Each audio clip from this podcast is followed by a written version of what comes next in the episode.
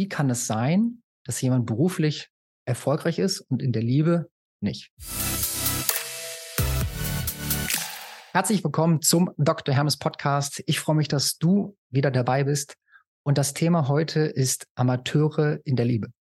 Und warum diesen Namen? Weil ich habe mich selbst früher so gefühlt. Ich war beruflich, war ich ziemlich zufrieden, aber in der Liebe und in Beziehung, ei, da lief ziemlich wenig rund. Und spannenderweise ist es auch genau das Muster von vielen Klienten, die ich betreuen darf. Leute, die teilweise sehr hohe Führungspositionen haben, die Redner, Speaker sind, Leute, die eine eigene Praxis haben mit einigen Angestellten, die teilweise mehrere Praxen haben, ein ganzes Team leiten in ja, Film, Fern, Funk. Aber irgendwie können sie dieses Selbstbewusstsein, was sie im Beruf haben, leider nicht mit in die Liebe nehmen, teilweise auch nicht in andere private Beziehungen. Und genau wie das kommt, wie das entsteht, was diesen Leuten geholfen hat, also was auch dir helfen wird, genau darum soll es in dieser Folge gehen. Wenn wir da ein bisschen jetzt zurückgehen in die, in die Psychologie. Wie kann es sein, dass jemand beruflich erfolgreich ist und in der Liebe nicht? Die Sachen im Beruf lernen wir, sagen wir vielleicht mal 16 aufwärts oder vielleicht auch schon teilweise mit 14, 15. Manche Sachen erst Anfang Mitte 20. Das heißt also, in einem späteren Lebensabschnitt, wo wir schon, ja, ein gewisses Selbstbewusstsein haben, wo wir schon wissen, was wir können, wo wir dann in dieser Zeit lernen und in kleinen Schritten immer besser werden und besser werden. Wir können Datenpunkte sammeln und können merken, oh, ich kann zum Beispiel einen guten Vortrag halten. Oder ich kann verhandeln und werde bei jeder Verhandlung ein bisschen besser. Oder ich kann gut, ja, mit Zahlen umgehen oder ich kann gut Leute führen. Und das heißt, ich sammle kleine Datenpunkte und selbst wenn ein kleiner Rückschlag kommt, kann ich daran lernen und kann ich daran wachsen. Aber wie ist das in der Liebe?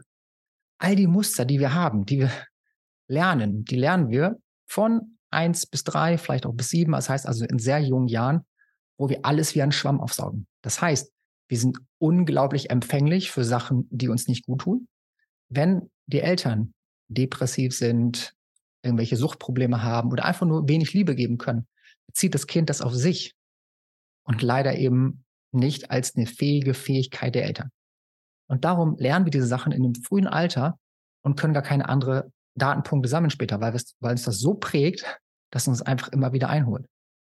Und so geht es auch mir. Also ich war gerade letzte Woche äh, mit meiner Frau beim, beim Paartherapeut, weil ich es einfach wichtig finde, mir, mir selbst Hilfe zu holen, weil wir eine kommunikative Schwierigkeit hatten.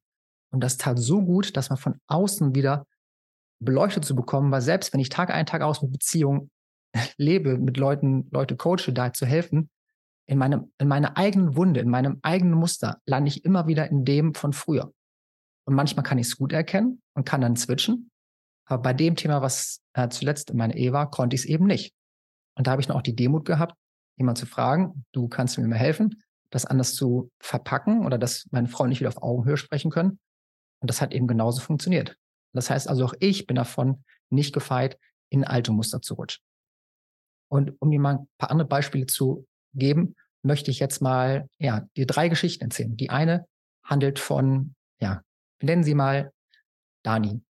Dani hat eine Führungsposition in einem kleinen KMU und ist da gestanden. Aber eben leider nur in der Fremdwahrnehmung, leider weniger am Innen. Und gleichzeitig kam da damals ein Mann in ihr Leben, der ja einen gewissen Rucksack mitgebracht hat. Und das hat sie total verunsichert.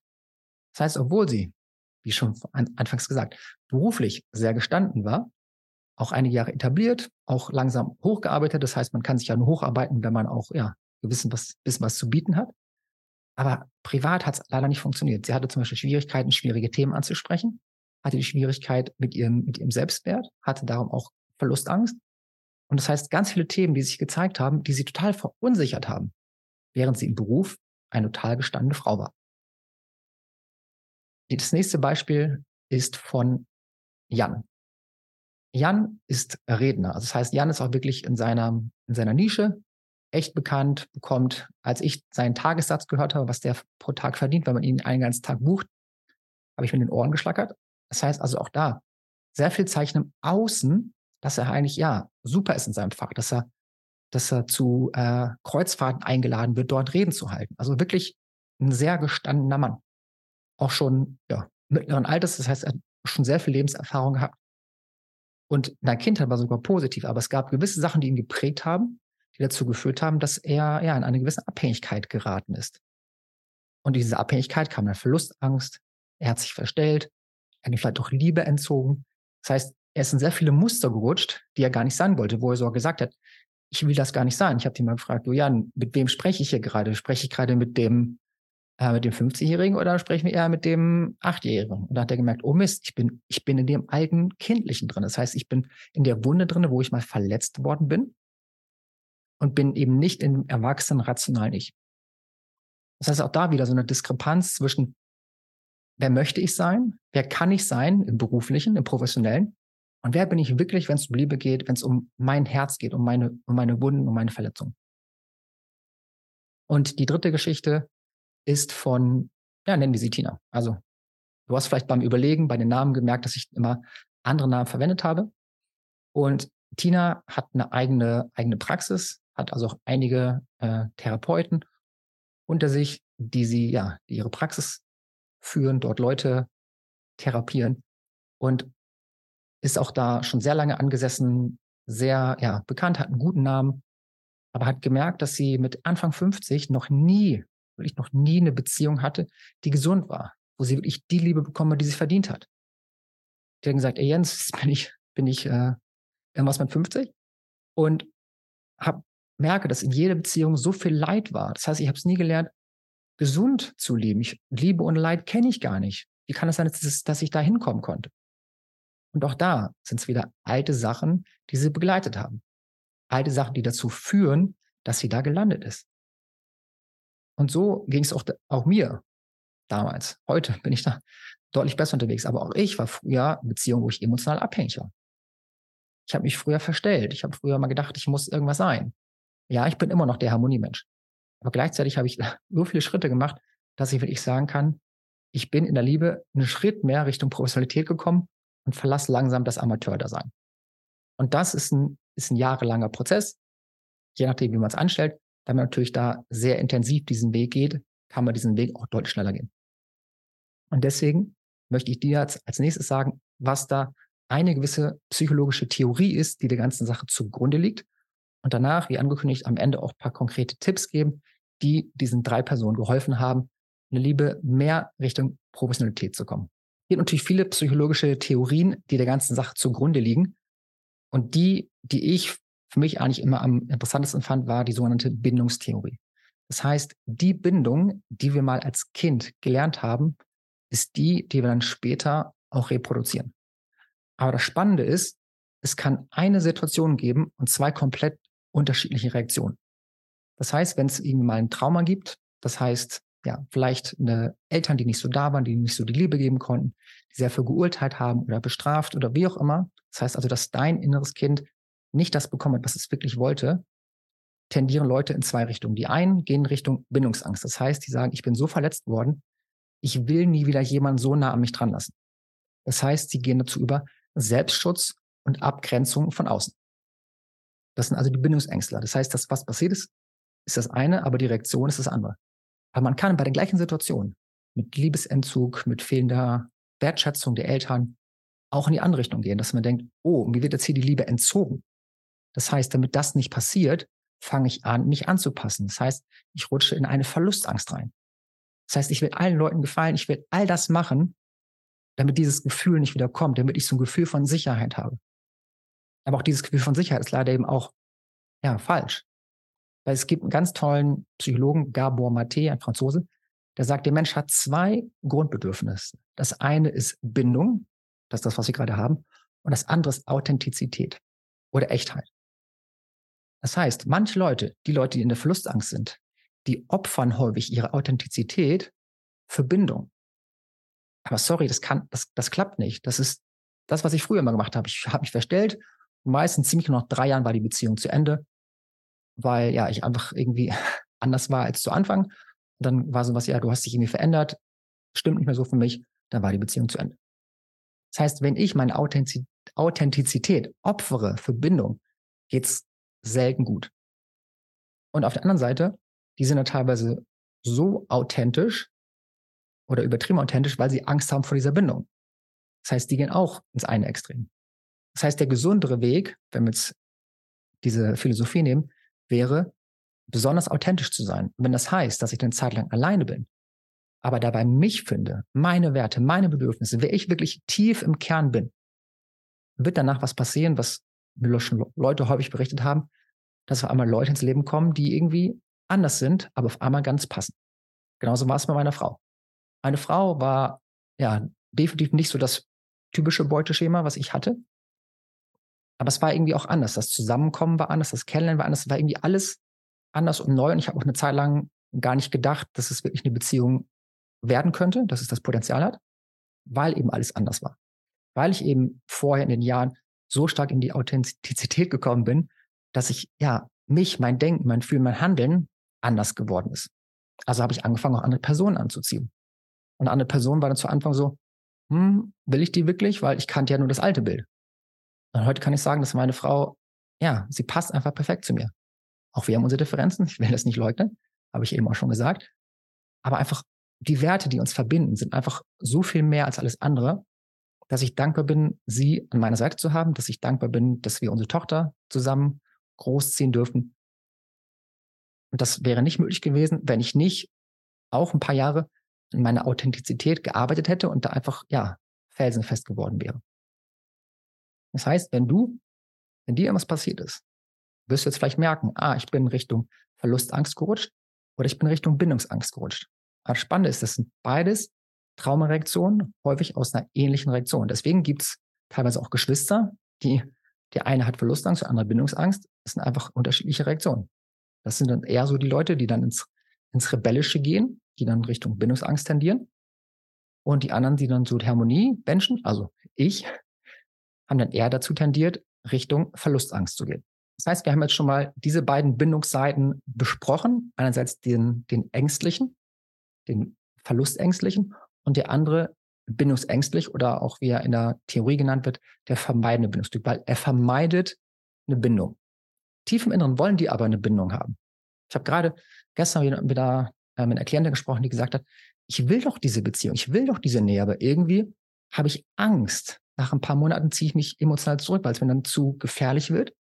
Und dann, ja, schaue ich wieder nach anderen Männern aus. Aber das will ich nicht, weil ich will ja eine Beziehung. Ich will ja ich will eine Familie aufbauen. Und gerade darum ist es so wichtig, sich die Sachen anzugucken und zu verstehen. Dann gibt es noch den dritten Bindungstyp, das ist der sichere. Das heißt, das sind Leute, wo auch was vorgefallen ist, die aber es trotzdem geschafft haben, auf der sicheren Seite, im sicheren Beziehungstyp zu bleiben. Das heißt, die können einerseits mit Nähe umgehen, können auch eine Zeit lang alleine sein. Das heißt, wenn man diese Voraussetzung hat, ist es schon mal sehr gut. Und es kann sein, dass man dieses Muster hat, auch wenn was passiert ist weil bei jedem passiert was. Auch ich würde sagen, ich hatte eine gute Kindheit und gleichzeitig es gab auch einige Sachen, die ich mir gewünscht hatte, die anders gelaufen wären, die mich heute so geprägt haben, wie ich bin. Und dann gibt es noch den vierten Typ.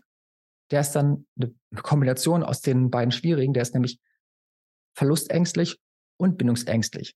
Je nach Situation, teilweise auch beides gleichzeitig. Das ist dann für die Leute unglaublich schwer. Das ist dann, wenn es häufig verschiedene traumatische Reaktionen in der Kindheit gab, die dazu geführt haben, und heute die erwachsene Beziehung sehr prägen.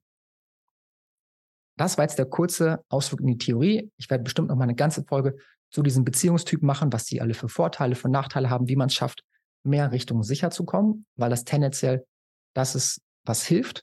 Vor allen Dingen, wenn man eine Beziehung hat, wo zwei gegenseitige Pole sind, hilft es, wenn eine Person mehr Richtung Sicherheit kommt. Und gleichzeitig ist das, glaube ich, für eine Tiefe für heute erstmal ausreichend. Und wenn wir jetzt diese Sachen, die wir gehört haben, auf die Person beziehen. ist das Spannende, weil ich ja die, die Geschichten kenne. Man ist teilweise sehr schöne Elternhäuser und gleichzeitig auch nicht. Das heißt, in dem einen Fall war sehr viel Bestrafung, es war wenig Liebe, es war wenig Wertschätzung. Das heißt, dass diese Person dazu tendiert hat, Höchstleistung abrufen zu wollen, dass diese Person das Ziel hatte, Liebe zu bekommen durch gute Noten, durch gute Leistung, durch Erfolg im Beruf.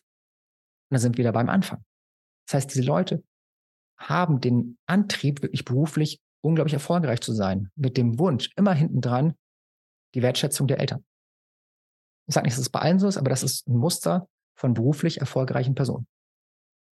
Weil die einfach diesen Antrieb haben, die wollen einfach Liebe, die wollen einfach Wertschätzung. Das heißt, sie machen das teilweise auch für was Äußeres, aber es ist halt unglaublich gute Motivation. Und manchmal ist es egal, wo die Motivation herkommt, solange man dabei gesund bleibt. Und das ist halt der Vorteil, den diese Leute haben. Aber der Nachteil ist, den ich auch ich hatte, dass ich halt diese Wertschätzung auch in der Beziehung gesucht habe. Und dann war es halt, ja, ein sehr großes Suchen nach der Liebe, nach den, nach den, nach den Komplimenten. Und darum halt eine gewisse Abhängigkeit. Ich habe mich verstellt, um diese Wertschätzung zu bekommen. Ich habe mich angepasst. Ich habe auch vielleicht manipuliert, um halt geliebt zu werden. Das heißt, so kann man eben das in einer Seite nutzen, um beruflich erfolgreich zu werden. Aber es kann sein, dass es die Liebesbeziehung unglaublich stark belastet. Und das andere, was auch ich in diesen Personen gesehen habe, war häufig, dass irgendwie ein Elternteil mehr da war und das andere eben nicht. Und das war ja manchmal die Mutter, manchmal der Vater. Aber weil diese Eltern einfach so wichtig sind, ist einfach eingespeichert worden, ich muss um Liebe kämpfen. Ich muss was tun für Liebe. Und das führt dann dazu, dass wenn eine sichere Person kommt, die einfach so die Liebe schenkt, denkt man, oh, hier ist irgendwas nicht richtig. Weil die Person ist gerade zu nett, gibt mir die Liebe zu, zu leicht. Und dann kommt so ein bisschen so eine Skepsis. Und das ist das, was ich immer wieder erlebe, was eigentlich genau gegenseitig laufen sollte. Aber ich habe diesen Satz schon so häufig gehört, wenn es zu einfach ist, dann fühlt es sich falsch an. Und das ist eben, das ist kein Gefühl, das ist einfach Instinkt. Und Instinkt war früher, wenn es raschelt, geht es um Leben und Tod und ich muss irgendwie gucken, dass ich da wegkomme. Und dieser Instinkt, der meistens Urängste triggert, ist eine Sache, auf die man in Beziehung nicht unbedingt hören sollte. Weil, was ich schon ein Klient letztens gesagt hat, ja, wenn da ich eine neue Partnerin kennenlerne, sagt mein Instinkt mir, dass ich sofort alle Hobbys beende, alle Freundschaften beende und mich voll auf diese Person stürze. Also auch ein Beispiel, dass wir unserem Instinkt, vor allem in Beziehung, vielleicht manchmal nicht so sehr glauben sollten, weil der Instinkt häufig zu extremen Reaktionen tendiert, weil Instinkt häufig ist um Leben und Tod. Sache, auf die man eher hören kann, ist Intuition und Bauchgefühl. Aber das haben diese Personen oder auch ich damals nie gelernt. Ich war total verkopft. Ich war wahrscheinlich der Kopfmensch aller Kopfmenschen, wie ich häufig sage. Und darum ist es so wichtig, mal diesen Instinkt, der aus den Urängsten kommt, mal loszulassen und gleichzeitig zu hören, okay, ich fange jetzt an, auf mein Herz zu hören, ich fange an, auf meinen Bauch zu hören. Weil dann kommen auf einmal, ja, gewisse Weisheiten vielleicht dabei raus. Weil die meisten Leute, mit denen ich spreche, die von ihren toxischen Beziehungen berichten, sagen, ja, ich habe es irgendwie doch schon relativ früh gemerkt, aber ich war dann, ich wollte nicht ohne ihn. Ich habe gemerkt, das ist nicht der Richtige, aber alleine sein wollte ich auch nicht. Das heißt, der Bauch oder vielleicht sogar Teile vom Kopf sagen, Achtung, hier ist irgendwas Ungutes präsent. Aber aufgrund dieser Angst schaffe ich es nicht, da rauszukommen. Und das ist eben das, das Muster, was ich bei all diesen Personen sehe. Sie wollen um Liebe kämpfen oder müssen, weil wenn die Liebe zu einfach kommt, ist es falsch. Man braucht relativ viel Bestätigung, aber war mir früher auch so. Und diese Sachen, die ich jetzt sage, diese Symptome, sind natürlich nicht bei allen gleich. Das sind einfach jetzt bei diesen drei Geschichten, die ich in der Vorbereitung rausgesucht habe, die ich dir immer wieder gesehen habe. Und neben dieser Bindungstheorie und der frühkindlichen Prägung gibt es noch ein wichtiger Punkt, weswegen Leute, die beruflich erfolgreich sind, teilweise es in der Beziehung weniger sind. Und das liegt daran, vor allem Geschäftsführer oder CEOs oder Abteilungsleiter, also Leute, die wirklich viel Entscheidungen treffen müssen, denen fehlt manchmal eine gewisse Empathie. Und das ist keine Kritik, sondern das ist wirklich in diesen Positionen auch hilfreich. Weil wenn man ein Unternehmen führt, muss man teilweise auch mal ein bisschen den Mensch ausblenden, der diese Aufgabe macht, sondern muss sagen, okay, was ist das Wichtigste für diese Firma? Und wenn ich so entscheide, wenn das so meine Prägung ist, dass ich eigentlich immer auf das Business achte und sage, ja, das tut mir leid, dass ich jetzt vielleicht jemand lassen muss, der Kinder hat. Aber es geht ums Business.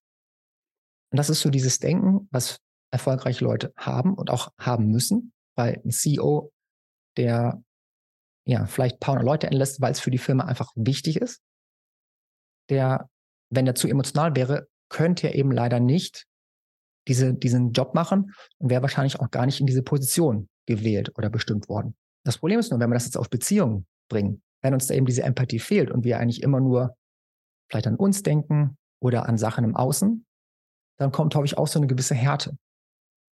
Und diese gewisse Härte führt dann dazu, dass die andere Person sich super schnell angegriffen fühlt. Und das ist zum Beispiel auch eine Sache, die ich mir, die ich bei mir erkannt habe. Dadurch, dass ich im Leben immer mehr probiere, klar zu sein, Entscheidungen zu treffen und auch ja, das zu tun, was dem Business hilft, habe ich gemerkt, hatte ich auch in letzter Zeit vielleicht auch eine bisschen zu viel Härte in meiner Beziehung. Das ist jedenfalls das, was meine Frau mir gesagt hat. Das heißt auch ich, wo ich merke, dass äh, beruflich und der Firma gut läuft, anscheinend auch ein bisschen zu viel Härte in der Beziehung habe, weil ich auch da sage, hey, ich will, dass das passiert, ich will das und das und das. Und ich will gar nicht dieser Kommandant sein. Aber ich war es anscheinend. Ist mir jedenfalls so gespielt worden.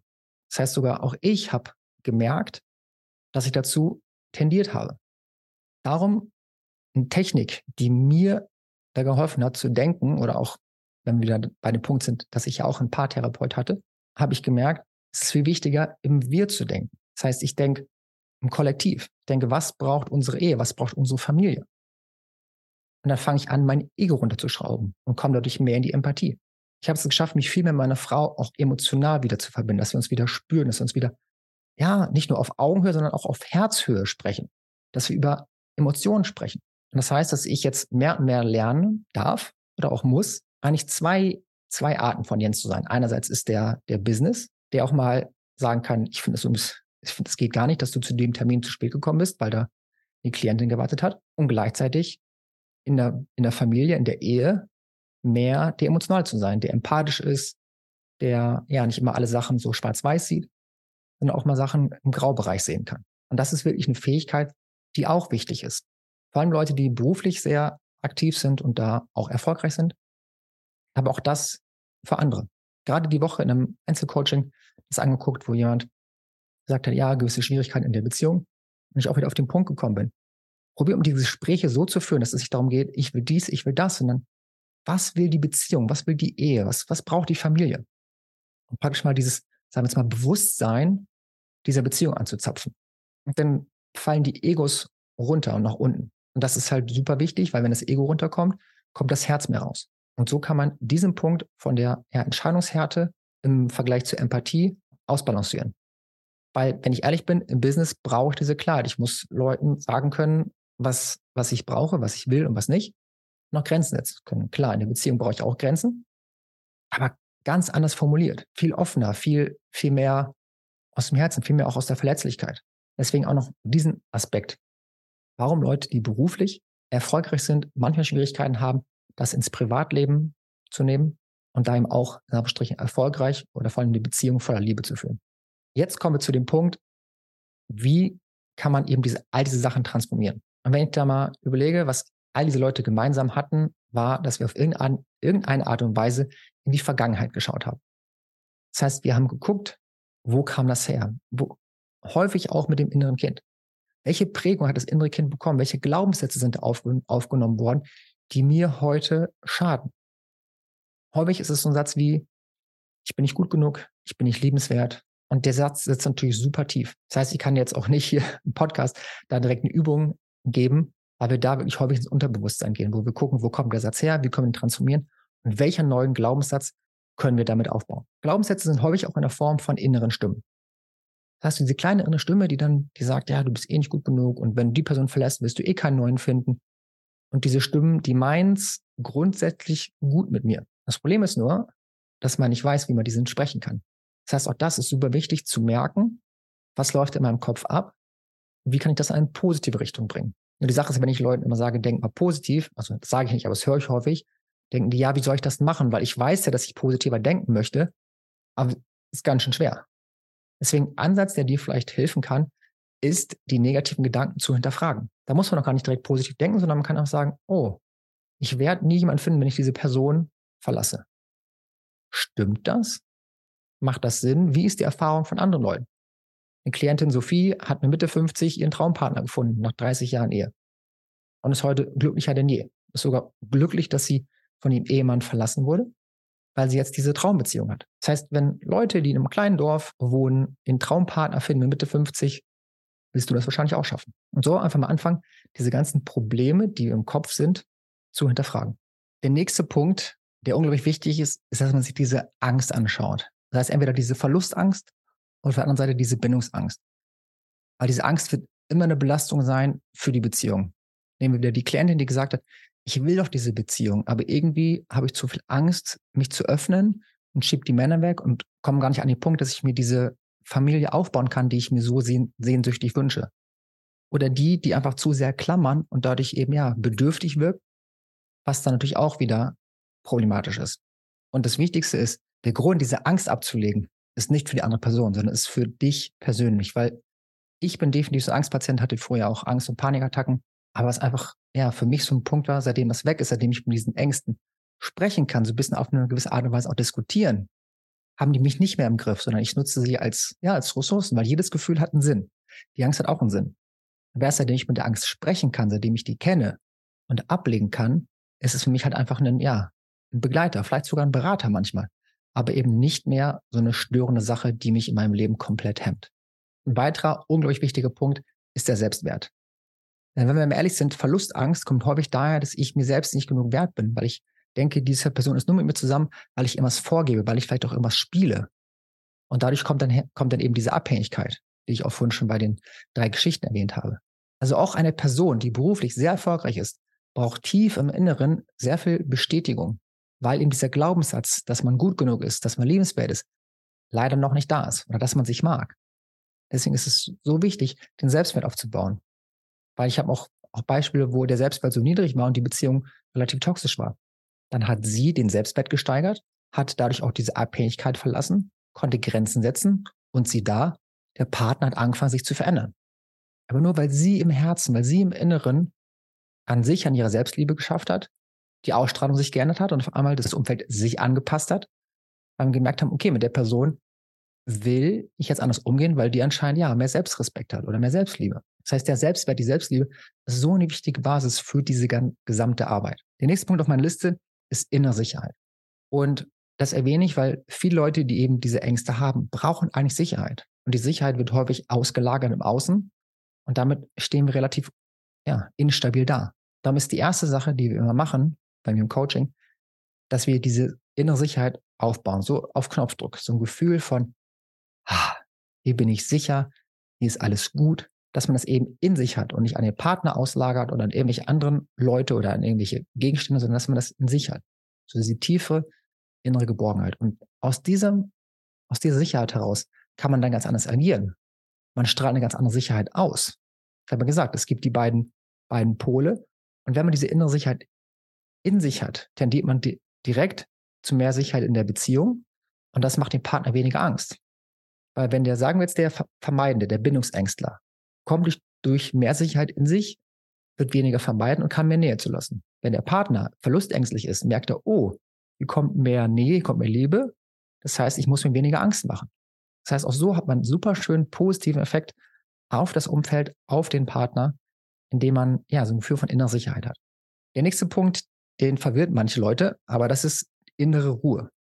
Weil wenn ich Ruhe und Entspannung habe, bin ich gelassener. Wenn ich gelassener bin, kann ich in schwierigen Situationen deeskalierend wirken. Das heißt, ich muss nicht hochbrausen oder aufbrausen hochfahren, sondern kann mich runterfahren und kann es sachlich klären. Und wenn ich Sachen sachlich klären kann, ist die Streitkultur eine andere. Wenn die Streitkultur eine andere ist, kann ich mehr Harmonie haben. Wenn ich mehr Harmonie habe, ist die Beziehung auf Augenhöhe und beide Seiten tendieren tendenziell mehr zur Sicherheit. Und auch da, es reicht wieder eine Person. Wenn eine Person es schafft, mehr in diese Entspannung zu kommen, deeskaliert es die ganze Beziehung. Der eine Klient, an den ich jetzt denke, der war eben so ein, der immer ständig aufbrausend war, der auch sehr viel Emotionen reingebracht hat, auch viele Leute angegriffen hat. Das war auch in seinem kompletten Umfeld so. Und dann hat er schon in der ersten Coaching-Woche äh, sich mit seiner Schwester getroffen und da haben die gesprochen und sie hat am Ende gesagt, danke, du hast mich total runtergebracht. Also die Ruhe, die von dir kam, habe ich gespürt und die hat mich auch runtergebracht und ich bin dir dankbar, dass wir das Gespräch so führen konnten, wie wir es führen konnten weil da war eine schwierige Sache mit der Gesundheit der Eltern. Und dadurch, dass er ruhig geblieben ist, konnte sie ruhig bleiben und die waren ja viel mehr auf Augenhöhe, viel mehr in Harmonie. Und deswegen habe ich gemerkt, dass diese Ruhe in sich zu haben, auch so unglaublich wertvoll.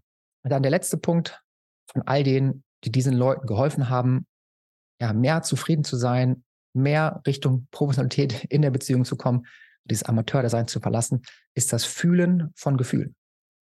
Weil wenn diese Angst da ist oder Unsicherheit oder irgendwelche Sachen und teilweise auch Einsamkeit, wenn man diese Einsamkeit fühlen kann, dann fließt sie ab und belastet er nicht mehr. Also ähnlich wie in der letzten Folge schon erklärt mit der Trauer. Wenn ich es schaffen kann, die Trauer zu fühlen von Trennung oder wenn ich in Beziehungssituationen die Einsamkeit fühlen kann und die einfach da sein darf und ich sie so transformieren kann, Es muss ja nicht positiv sein, aber wenigstens neutral. So wie das Hinterfragen der negative Gedanken. So kannst auch du, wenn du diese Einsamkeit fühlen kannst oder vielleicht auch eine gewisse Anspannung und die dann so abfließen kann, dann trägst du das weniger in die Beziehung. Dir geht's besser, das ist das Wichtigste. Aber das Spannende ist, das wirkt sich auch positiv auf die Beziehung aus. Und dann ist das Spannende, was ich von diesen Klienten gehört habe, dass sie, nachdem sie diese Sachen geschafft haben, auch beruflich erfolgreicher wurden. Das heißt, indem weniger Bestätigung gesucht wurde, weil einfach mehr Selbstliebe da war, kamen teilweise mehr Aufträge. Und die Aufträge sind besser abgeliefert worden. Also auch wenn es eine Krise gab in der Beziehung, waren aufgrund dieser Techniken, konnte man gute Workshops machen. Und so gibt es so ganz viele schöne Beispiele, dass dann auf einmal mehr Professionalität in der Liebe auch gleichzeitig das Berufliche auch noch weiter erhöht. Und deswegen ist mein, mein Appell an alle, lernt mehr Profis zu sein in der Beziehung. Und auch ich bin da auf meinem Weg. Und deswegen ist es okay, dass wir alle auf diesem Weg sind. Aber je bewusster wir diesen Weg gehen, desto mehr können wir ja das Leben genießen. Weil am Ende geht es immer um uns. Am Spannenden ist, dass sich das Umfeld verändert, dass die Ausstrahlung anders ist, dass anders zurückgespielt wird. Und genau das wünsche ich dir, dass du ja privat und beruflich das erreichst, was du dir wünschst und vielleicht noch einiges mehr. Ich freue mich, dass du wieder dabei warst. Ich hoffe, du konntest einiges mitnehmen und ich freue mich jetzt schon, dich nächste Woche wieder zu sehen im Dr. Hermes Podcast mit dem Thema, wie man ein guter Partner ist. Weil ich finde es unglaublich spannend. Viele Leute fragen sich immer, welchen Partner, welcher Partner ist gut für mich? Aber ich finde die Frage auch ganz interessant, wie kann ich ein guter Partner sein? Das beim nächsten Mal und bis dahin alles Liebe, dein Jens oder auch Dr. Hermes. Tschüss.